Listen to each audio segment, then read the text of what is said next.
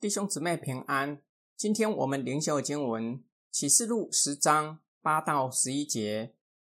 我先前听见那从天上来的声音，又对我说：“你去把那站在海上和地上的天使手中展开的书卷拿过来。”我就走到天使那里，请他把小书卷给我。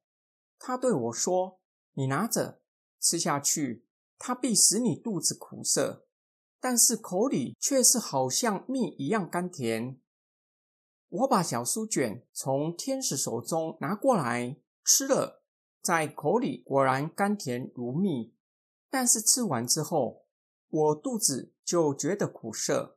他们对我说：“论到许多民族、邦国、方言和君王，你必须再说预言。”约翰再次听到从天上来的声音对他说话，那声音有可能是基督，吩咐他从大力天使手里展开的书卷拿过来。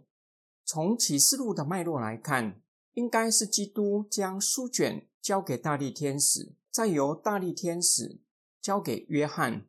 约翰听到基督的吩咐，请大力天使将书卷给他。大力天使告诉他。要将书卷吃下去，在口里像蜜一样甘甜，但是吃到肚子里觉得苦涩。犹太背景的基督徒很容易明白约翰的意象来自先知以西结，那是先知的差派里，上帝差派他到以色列家，向他们传讲审判和救恩的信息。先知以西结将书卷吃下去，口里甘甜如蜜。虽然没有肚子觉得苦涩，但是先知以西结回到以色列家服侍，不仅心里十分痛苦，灵里愤激，在以色列家中间悠悠闷闷坐了七天。约翰听到基督说话的声音，并没有拒绝使命，知道吃下书卷后口里甘甜，因为明白神的计划，也明白会让他的肚子苦涩，明白使命的痛苦。也没有犹豫，因为已经在基督的见证中明白受苦乃是通往荣耀必经的道路，是胜过罪恶的兵器。约翰被差派向许多民族、邦国、方言和君王，表明要向万国万民，并且要向各个阶层的人传讲审判的信息。今天经文的默想跟祷告，曾经在不同场合。听到不同的传道人讲述呼召的见证，有一些共同的地方，都是被上帝的呼召激动。有些传道人知道那是一条没有回头的道路，也是受苦的道路，并没有立即回应上帝的呼召，直到再也没有办法躲避，终于顺服上帝的呼召。约翰在异象中领受使命，明白使命具有甘甜和苦涩双重的面相。这是使命不可或缺的两面。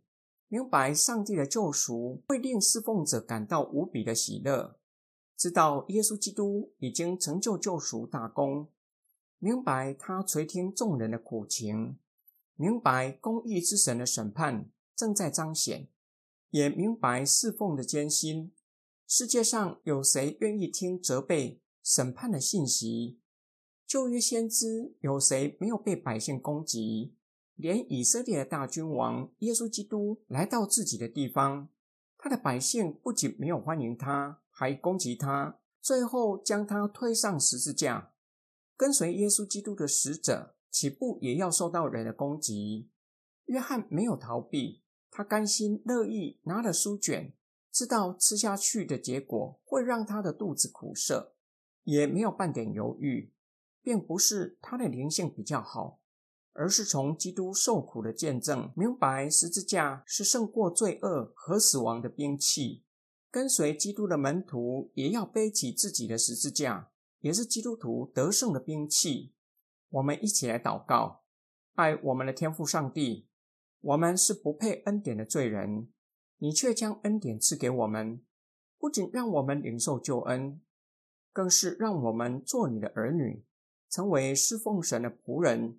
向世人传讲基督的福音，在我们领受传福音的使命的时刻，主耶稣，你也告诉我们，世人会因着恨恶你的缘故，拒绝聆听福音，以致拒绝我们。求主帮助我们，叫我们能够以喜乐的心为传福音付上代价，有受苦的心志。求主也帮助我们，叫我们经历令人归主的喜乐，将颂赞全都归给你。直到永永远远，我们奉主耶稣基督的圣名祷告，阿门。